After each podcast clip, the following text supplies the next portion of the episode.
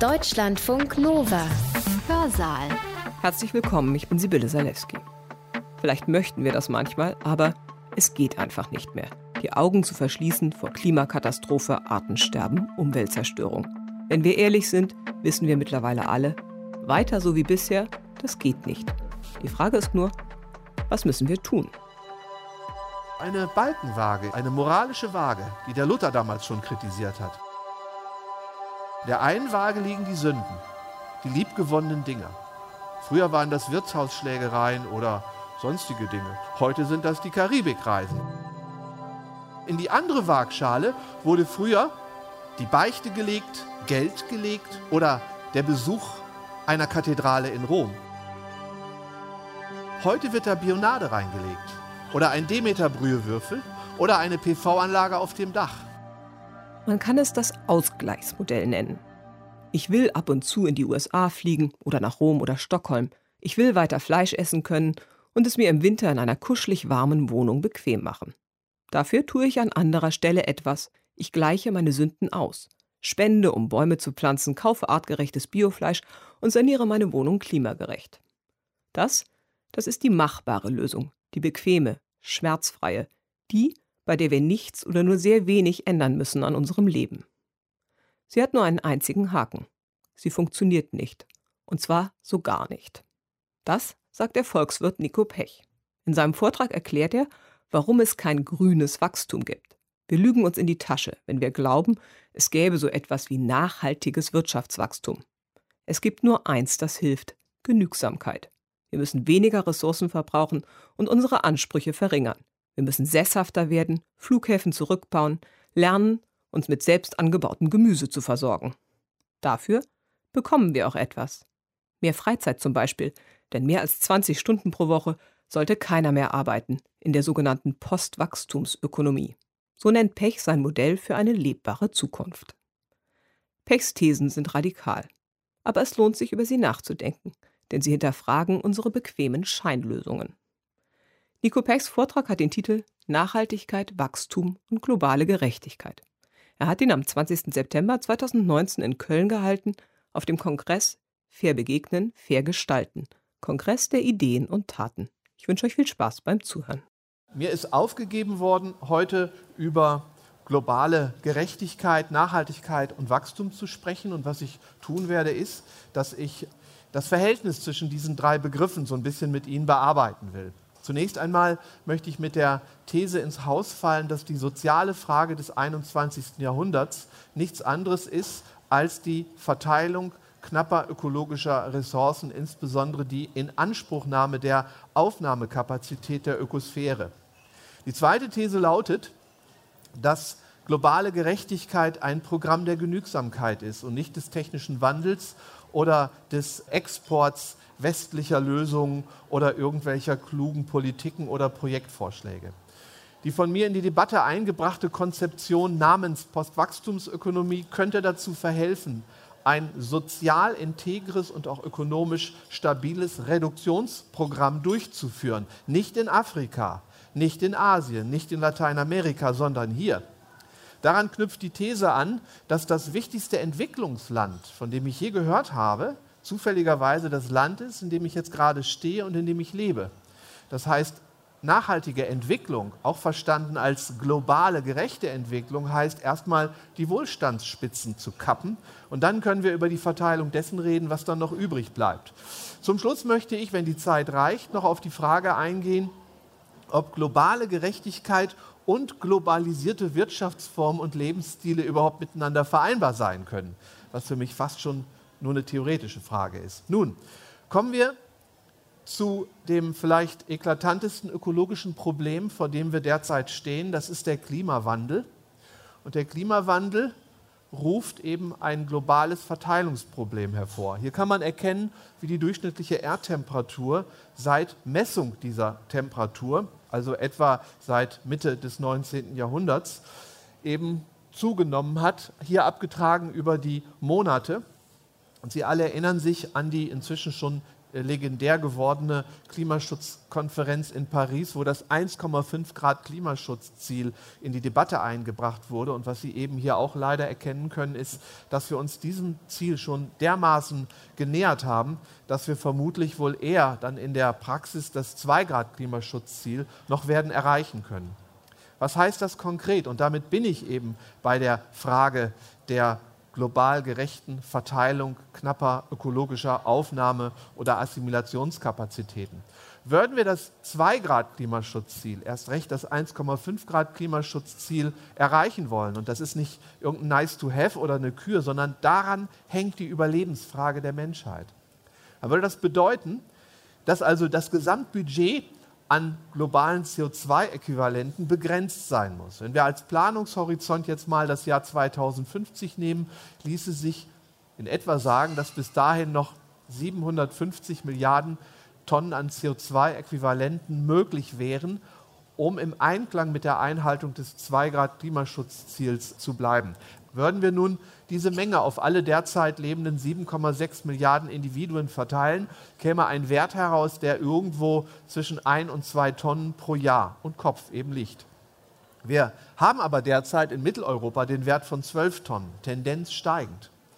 Daraus ergibt sich, dass nachhaltige Entwicklung gar nichts anderes sein kann als globale Gerechtigkeit innerhalb unverhandelbarer ökologischer Grenzen.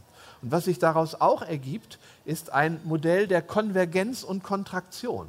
Das wäre für mich ein ökologisch verträgliches globales Entwicklungsmodell. Jene Individuen, zumeist im globalen Norden, die ökologisch brutalst über ihre Verhältnisse leben, müssten über eine Reduktion diesen gerechtigkeitsfähigen Zielkorridor anpeilen, während umgekehrt Menschen, etwa in vielen Regionen Afrikas, die unterhalb ihrer ökologischen Verhältnisse geblieben sind, bräuchten tatsächlich einen Zuwachs an modernen ökonomischen Aktivitäten, um materiell würdig leben zu können. Dazu zählt nicht einfach nur Ernährungssicherheit, Dazu zählt ein Bildungssystem, dazu zählt Gesundheit und dazu zählt auch etwas, was ich als den kleinen Luxus bezeichnen würde. Der kleine Luxus umfasst keine SUVs, auch nicht viel Elektronik, auch eigentlich keine Flugreisen, aber mir würde es nicht ausreichen, als Wachstumskritiker eine Konzeption in die Debatte einzubringen, die in der Konsequenz bedeutet, dass wir nur noch so gerade eben überleben und wie soll man sagen, nur die essentiellen Grundbedürfnisse befriedigen. Dazu werde ich nachher noch mehr sagen. Kurz jedenfalls lautet die soziale Frage des 21. Jahrhunderts, was darf sich ein einzelnes Individuum an materiellen Freiheiten überhaupt zugestehen oder aneignen, ohne ökologisch und damit zugleich sozial über seine oder ihre Verhältnisse zu leben. Denn wer sich wie hier in Deutschland 12 Tonnen CO2 nimmt, und überleben will, also darauf pochen muss, dass das 2-Grad-Klimaschutzziel äh, eingehalten wird, erzwingt ja damit förmlich im Sinne eines Nullsummenspiels, dass anderswo Menschen darben müssen, weil sie eben nicht mal auf die 1 bis 2 Tonnen CO2 an Output gelangen. Nun, viele Menschen meinen, man könne dieses Problem, das nicht geleugnet wird, auch nicht in den etablierten Parteien, Deutschlands beispielsweise, man könne dieses Problem lösen durch so eine Art grünes Elixier. Das ist das grüne Wachstum, das ist der technische Fortschritt, das sind die Innovationen, das ist die Energiewende. Also Mittel, denen nachgesagt wird, wir könnten unseren Lebensstandard im globalen Norden halten, so dass dann die Technik quasi den Job erledigt und wir ohne Reduktionsleistung tatsächlich dieses Niveau von ein bis zwei Tonnen CO2 pro Jahr erreichen können. Das hier übrigens ist eine Karikatur von den Macherinnen und Machern von Charlie Hebdo die, was sie vielleicht nicht wissen konnten, noch ein Nebenprojekt in Form einer Publikation unterhalten, nämlich La Décroissance. Décroissance heißt eben Degrowth oder Postwachstumsökonomie auf Französisch. Und da wird eben so ein Mensch, der so fortschrittsbesoffen ist und an so ein grünes Wachstum glaubt, eben hier äh, karikiert. Jetzt etwas technischer.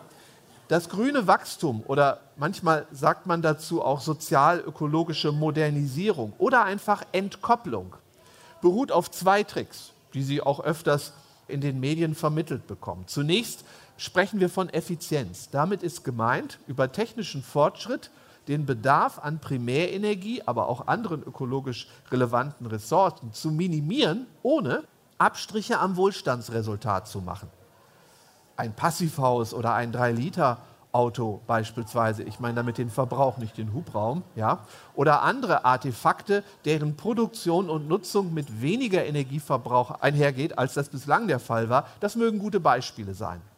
Der zweite Trick des grünen Wachstums bedeutet, dass wir zwar nichts sparen an Inputquantitäten, in diesem Fall also nicht sparen an Primärenergie, aber versuchen, die Schadintensität einer Ressourceneinheit, einer Primärenergieeinheit zu reduzieren, am besten auf Null zu setzen.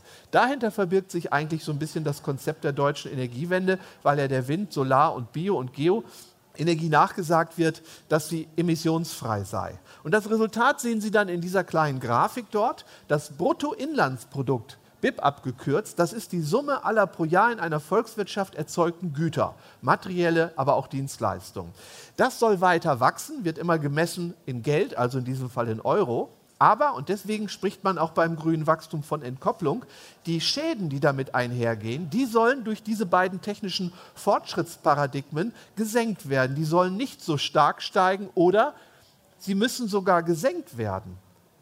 Das heißt, während also die Güterproduktion zunimmt, wirtschaftliches Wachstum stattfindet, müsste eine Technologie erfunden werden, die gleichzeitig dafür sorgt, dass die absolute ökologische Belastung sogar zurückgeht. Denn wenn wir bei 12 Tonnen liegen im Durchschnitt, wollen runter auf ein bis zwei Tonnen, kann das ja nur so eine, so nennt man das in der Fachsprache, absolute Entkopplung sein. Wissen Sie, woran mich diese Problemstellung erinnert? An eine Werbung eines bayerischen Molkereikonzerns Müller diese Werbung war übrigens auch früher mal im öffentlich-rechtlichen Fernsehen und die haben dann so einen fettarmen Joghurt anbieten wollen und haben dann die Marketing-Spruchweisheit benutzt, frisst das Doppelte und nimm ab dabei. Ich meine, die waren alle nicht im Physikunterricht. Leider muss ich das von manchen meiner Kolleginnen und Kollegen auch sagen, die an eine solche Alchemie glauben. Dieses System scheitert auf drei Ebenen. Erstens, wir überschätzen den technischen Fortschritt. Es hat noch nie eine technische Lösung für ein Umweltproblem gegeben, die tatsächlich das Umweltproblem rückstandslos in irgendeiner Form beseitigen konnte, wenn alle Nebenwirkungen der eingesetzten Technologie mit in Betracht gezogen werden.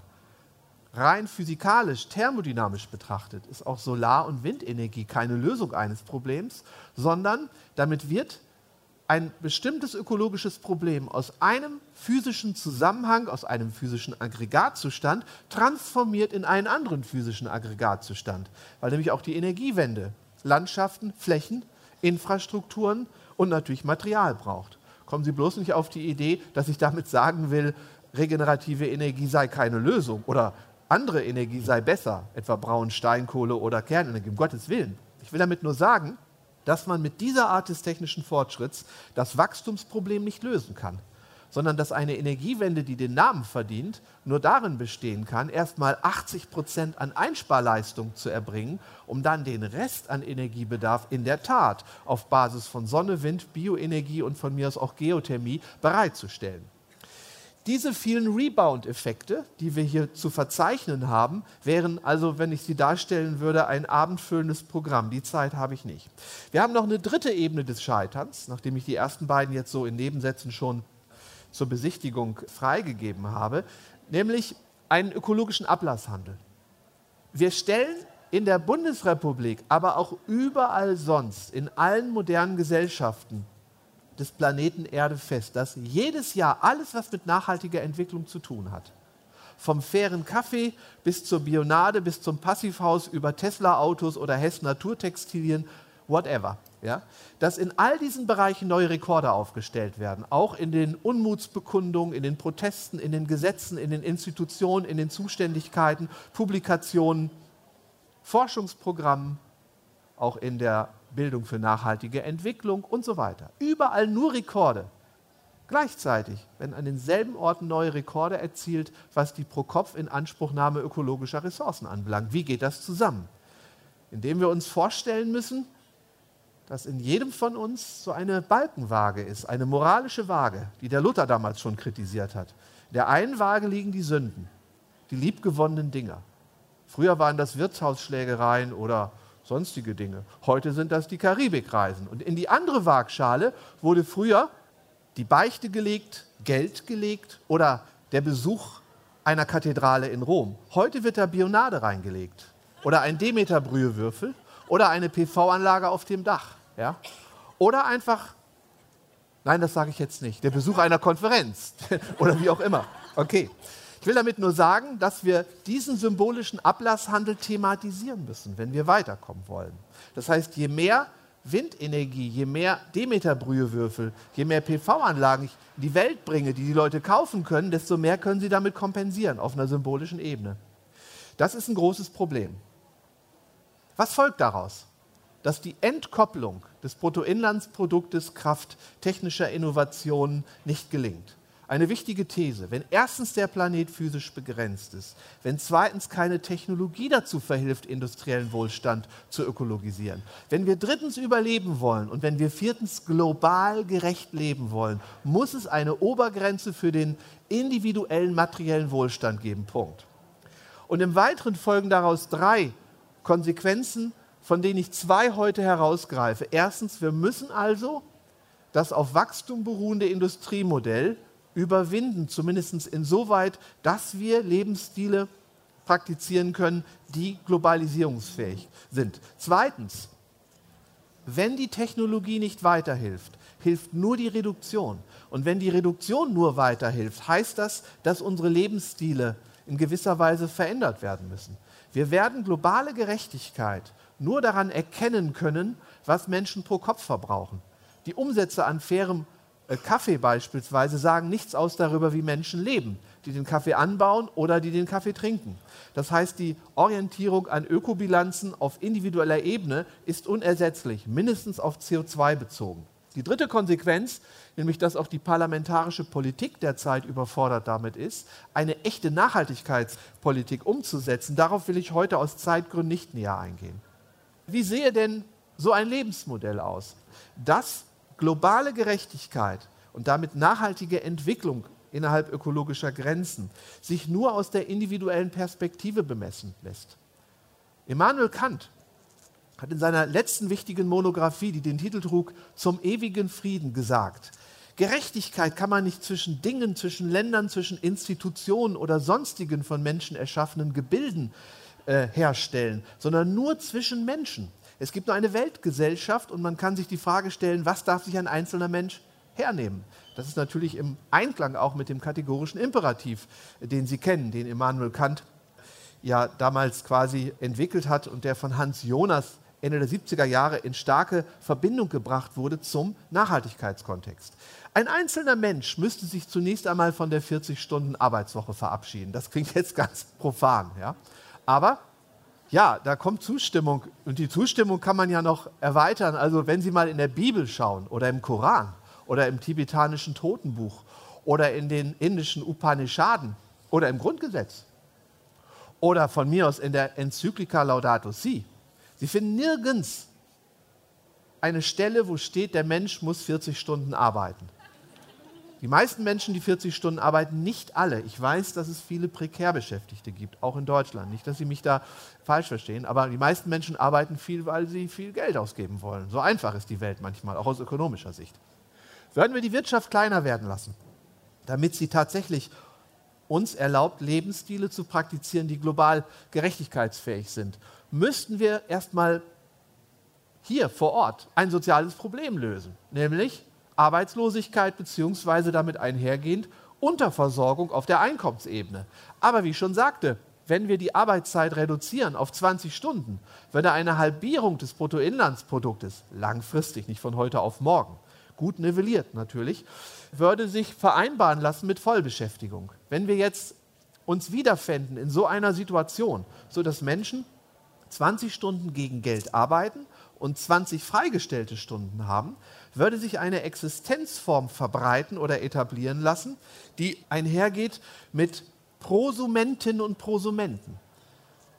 Heute sind wir Konsumenten und wir hängen an den Marionettenfäden einer globalen industriellen Fremdversorgung. Wenn die Industrie zusammenbricht, brechen wir nicht nur zusammen, sondern wir verhungern weil wir alle Fähigkeiten verlernt haben, uns jenseits des Geldausgebens und jenseits des Bezugs industrieller Leistungen irgendwie zu versorgen. Abgesehen von allen ökologischen Problemen, die das Ganze dann hat, wenn wir nur industriell versorgt sind. Hätten wir aber diese 20 marktfreien Stunden, könnten wir sie nutzen, um ergänzend Selbstversorgungsleistungen in sozialen Netzen herauszubilden. Und wir könnten die Zeit nutzen, um unser Leben zu entrümpeln. Suffizienz und Subsistenz sind die beiden Begriffe, auf die ich kurz eingehen möchte. Unter Suffizienz verstehe ich in der Tat Genügsamkeit, aber keinen Verzicht. Und die Subsistenz ist eine moderne, auch urban taugliche Form der ergänzenden Selbstversorgung, die überhaupt nichts zu tun hat mit mittelalterlichem Wirtschaften. Werfen wir zunächst einmal einen Blick auf die Suffizienz. Es gibt viel empirische Forschung zu dem Zusammenhang zwischen individuellem Wohlbefinden auf der einen Seite und der Verfügbarkeit von Konsum bzw. materieller Kaufkraft. Und all diese Darlegungen zeigen, dass wir seit Jahrzehnten in modernen Konsumdemokratien überhaupt keinen Zuwachs der individuellen Zufriedenheit verzeichnen können, obwohl der Zuwachs an Gütern, an Services, an industriegemachter Bequemlichkeit, an Mobilität geradezu exponentiell gestiegen ist. Daraus darf man keine falschen Schlüsse ziehen. Deswegen sehen Sie, dass wenn wir am Nullpunkt sind, wo wir keinen Konsum verzeichnen, geht es uns schlecht. Wir brauchen Konsum. Kein Mensch kann modern leben ohne zumindest Teilbereiche seiner Versorgung durch Konsumleistungen in irgendeiner Form zu bestücken bzw. zu befriedigen. Was aber auch inzwischen empirisch, erst recht theoretisch auch aus der Psychologie belegt ist, ist, dass es Sättigungspunkte gibt. Dass irgendwann, wenn unser Leben ausgefüllt ist mit Reizen käuflicher Art, dazu zählen übrigens auch die natürlich digitalen Services, dazu zählen die Erlebnisse, Dazu zählen insbesondere natürlich die Waren. Dazu zählt auch die Inanspruchnahme von Technologie und Mobilität. Dass wenn unser Leben verdichtet ist mit Konsumobjekten, dann setzt so etwas wie ein Konsumburnout ein. Das heißt, uns fehlt die Kraft, uns fehlt die Aufmerksamkeit, uns fehlen die psychischen Ressourcen, die es bräuchte, um all das, was wir kaufen, noch so auszuschöpfen, dass sich tatsächlich ein Zuwachs an gefühlter, empfundener Lebenszufriedenheit einstellt. Daraus wiederum folgt, dass wir ein Reduktionspotenzial haben, das uns sogar aufleben lässt. Konsumverstopfung ist inzwischen eine Zeitkrankheit geworden. Das können Sie nicht nur am Burnout-Phänomen erkennen, das nämlich keineswegs nur immer mit Überlastung am Arbeitsplatz oder mit Leistungsstress zu tun hat. Sie können es an der digitalen Demenz festmachen, auch an der politischen Orientierungslosigkeit oder einfach daran, dass die Depression auf dem Vormarsch ist oder dass wir innerhalb eines Jahrzehnts die Anzahl der Antidepressiva-Verschreibungen in Deutschland verdoppelt haben. Das trotz dieses grassierenden Wohlstandes. Das heißt also die Rückkehr zu einem menschlichen Maß der Inanspruchnahme industriegemachter Waren ist ein Befreiungsschlag und keine Verzichtsleistung. Wenn wir aber sagen, wir wollen es nicht dabei bewenden lassen, sondern wir wollen auch die Reduktion unserer Ansprüche einbetten in eine Verantwortungsethik, indem wir sagen, wir möchten global gerecht leben, dann reicht das erstgenannte Argument, auf das ich gerade zu sprechen kam, vielleicht nicht aus. Wir müssen, wenn wir unser Leben entrümpeln wollen, und das nach Maßgabe der globalen Übertragbarkeit, wiederum gemessen am individuellen CO2- oder Ökorucksack, müssen wir oder sollten wir, das ist meine Empfehlung, unterscheiden zwischen Grundbedürfnissen und Luxus. Vor allem zwischen Grundbedürfnissen und dekadentem Luxus. Es ist sozialpolitisch und aus der Perspektive ökonomischer Effizienz immer sinnvoll, eine knappe Ressource, in diesem Fall die Inanspruchnahme der Ökosphäre, dort einzusetzen, wo sie die eklatantesten Nöte lindert. Und das sind bestimmt nicht Kreuzfahrten, Flugreisen, SUVs, zu viel Fleischkonsum, zu viel Elektronik, zu viel Wohnraum. Gleichwohl würde ich immer dafür plädieren, zwischen dem dekadenten und dem, ich apostrophiere ihn mal, so kleinen Luxus zu unterscheiden in einem Modell der globalen Gerechtigkeit, ich habe das heute schon mal gesagt, ist aber so wichtig, dass man das wiederholen darf, sollte es auch möglich sein, jenseits der reinen Ernährung, der Kleidung, der Gesundheit, der Sicherheit, Dinge zu genießen, die nicht notwendig vielleicht sind. Dazu zählt die Party, der Wirtshausbesuch, dazu zählt der Garten, dazu zählt die Liebe zur Musik, zur Literatur, zum Theater. Dazu zählt auch der Urlaub, wenn er Postfossil ist, wenn er mit der Eisenbahn, dem Fahrrad oder auf andere Weise oder mit dem Esel oder zu Fuß getätigt wird. Lachen Sie nicht, sowas wird gemacht, auch in Deutschland inzwischen.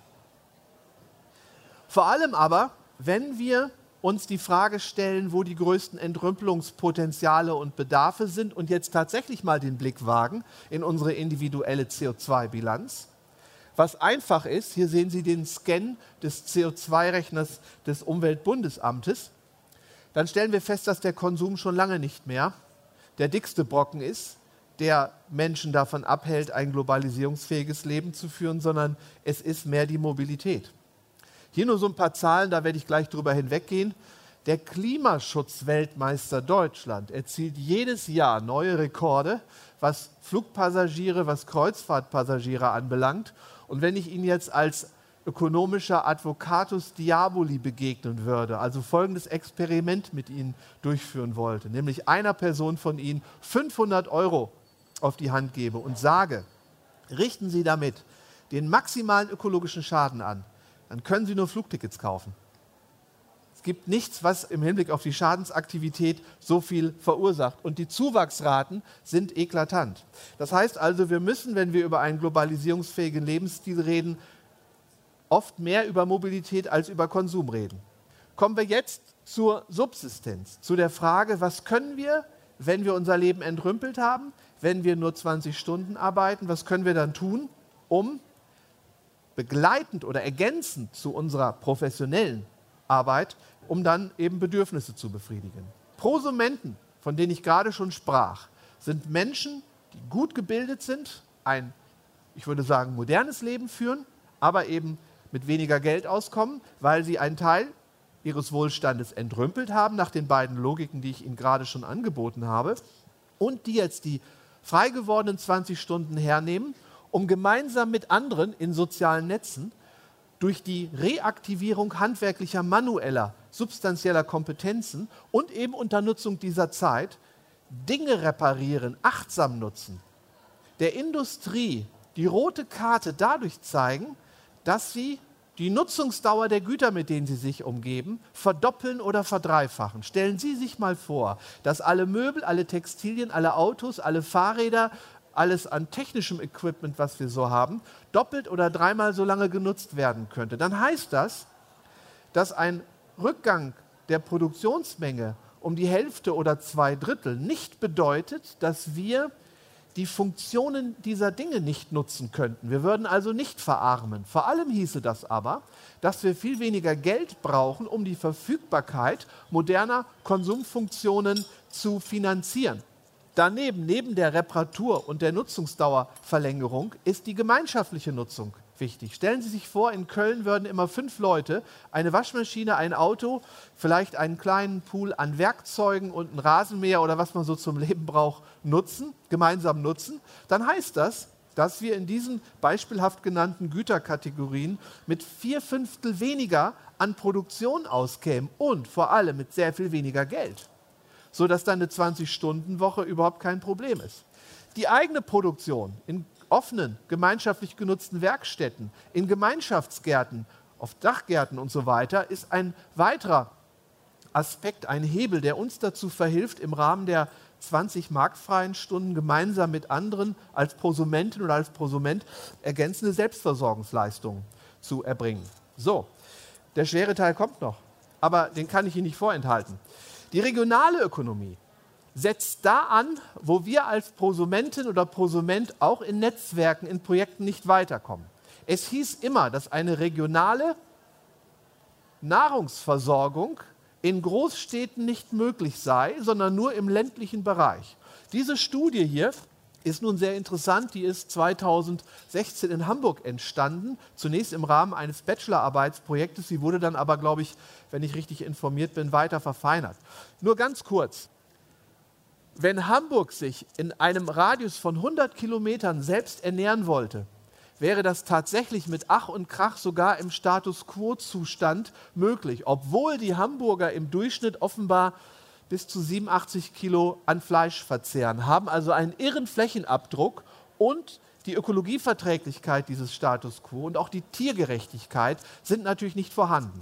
würden wir dazu übergehen, und das mache ich jetzt, um Zeit zu sparen, etwas selektiv, uns mal den Stil Nummer 4 anschauen, wo wir also durch eine Suffizienzleistung, durch also einen Rückbau unserer Ansprüche, nicht mal zu Vegetarierinnen oder Vegetariern werden, sondern 24 Kilo Fleisch pro Jahr im Durchschnitt nur verzehren. Das ist übrigens auch die Empfehlung der Deutschen Gesellschaft für Ernährung aus gesundheitlichen Gründen. Und das artgerecht und auf Basis ökologischen Landbaus, auch was die anderen Feldfrüchte anbelangt, die wir in Hamburg brauchen, dann könnten wir nicht nur Hamburg im Radius von 100 Kilometern voll versorgen, sondern würden einen geringeren Flächenabdruck haben, würden artgerechte Tierhaltung damit vereinbaren können und vor allem auch Grundsätze des ökologischen Landbaus, ganz zu schweigen natürlich von einem komplett vegetarischen Nahrungsstil. Dieses Modell finde ich deshalb so interessant, weil es vielleicht auch vielen Regionen des globalen Südens Mut machen könnte. Zur industriellen Produktion will ich jetzt nicht mehr so viel sagen. Ich habe noch ein Argument, nämlich sind Globalisierung und globale Gerechtigkeit miteinander vereinbar. Wenn wir also jetzt mal aus makroökonomischer Sicht die Kurve, die wir kriegen müssen, in Augenschein nehmen, stellt sich ja die Frage, wie sich dann das internationale Gefüge, also der Handel, Export, Import, wie sich das darstellen lässt. Zunächst einmal möchte ich als eine kleine Überlegung den Begriff der Resilienz einführen.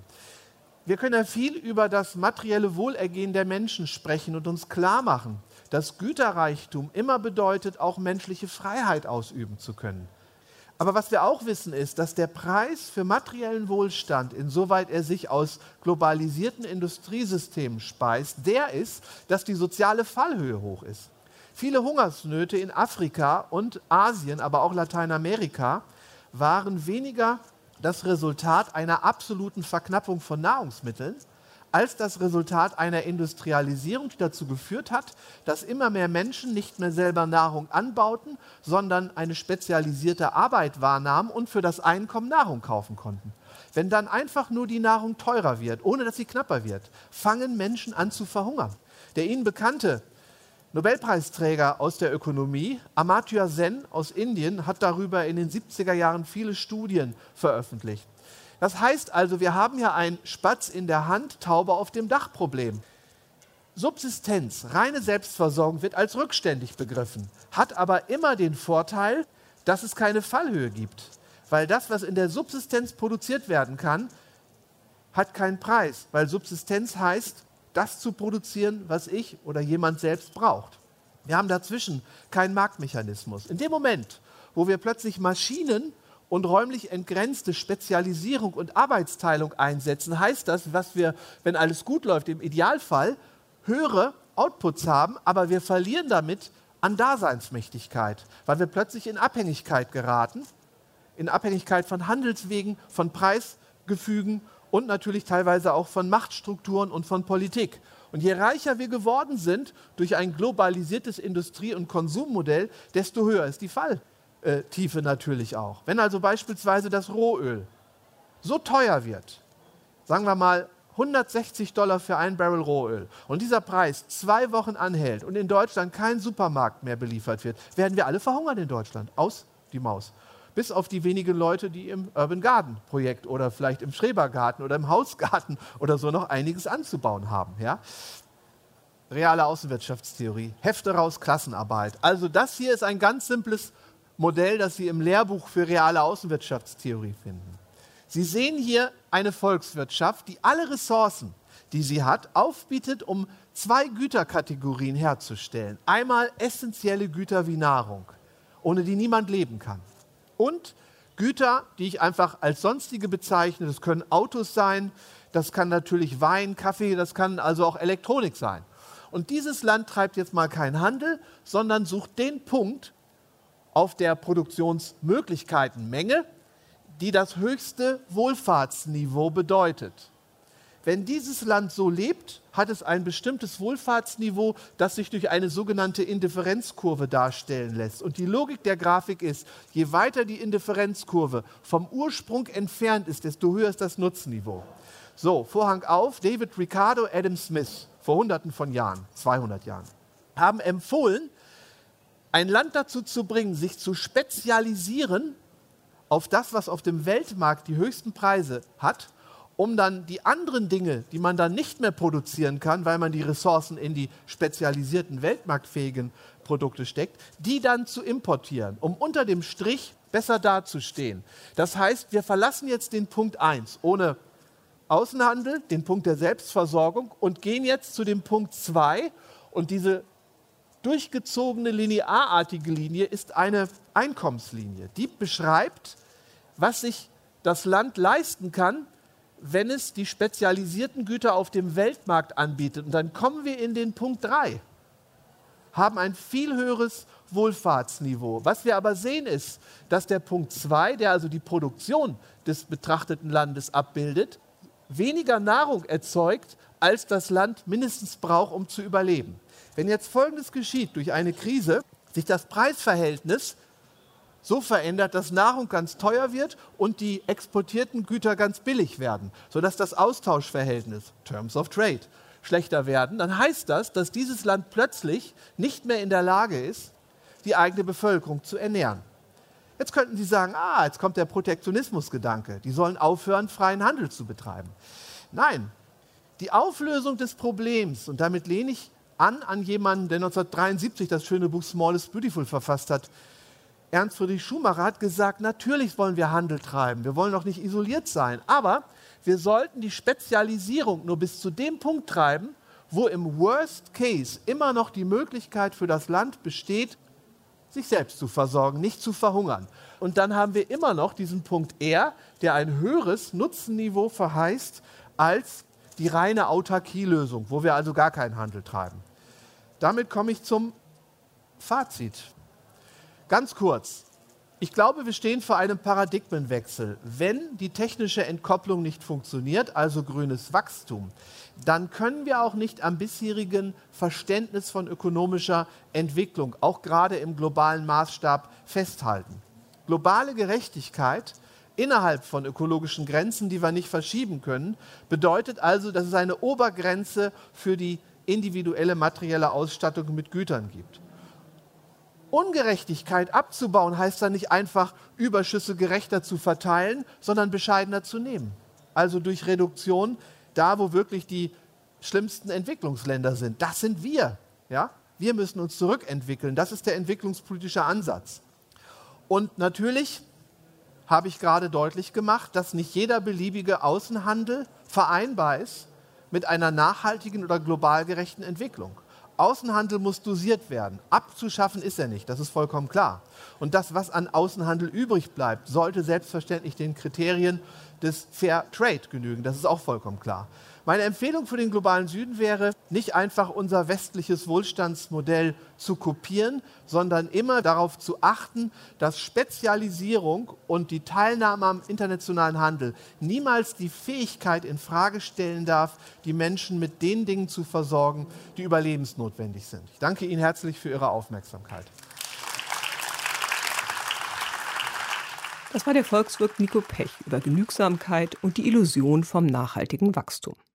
Er hat seinen Vortrag am 20. September 2019 in Köln gehalten auf dem Kongress Fair Begegnen, Fair Gestalten, Kongress der Ideen und Taten.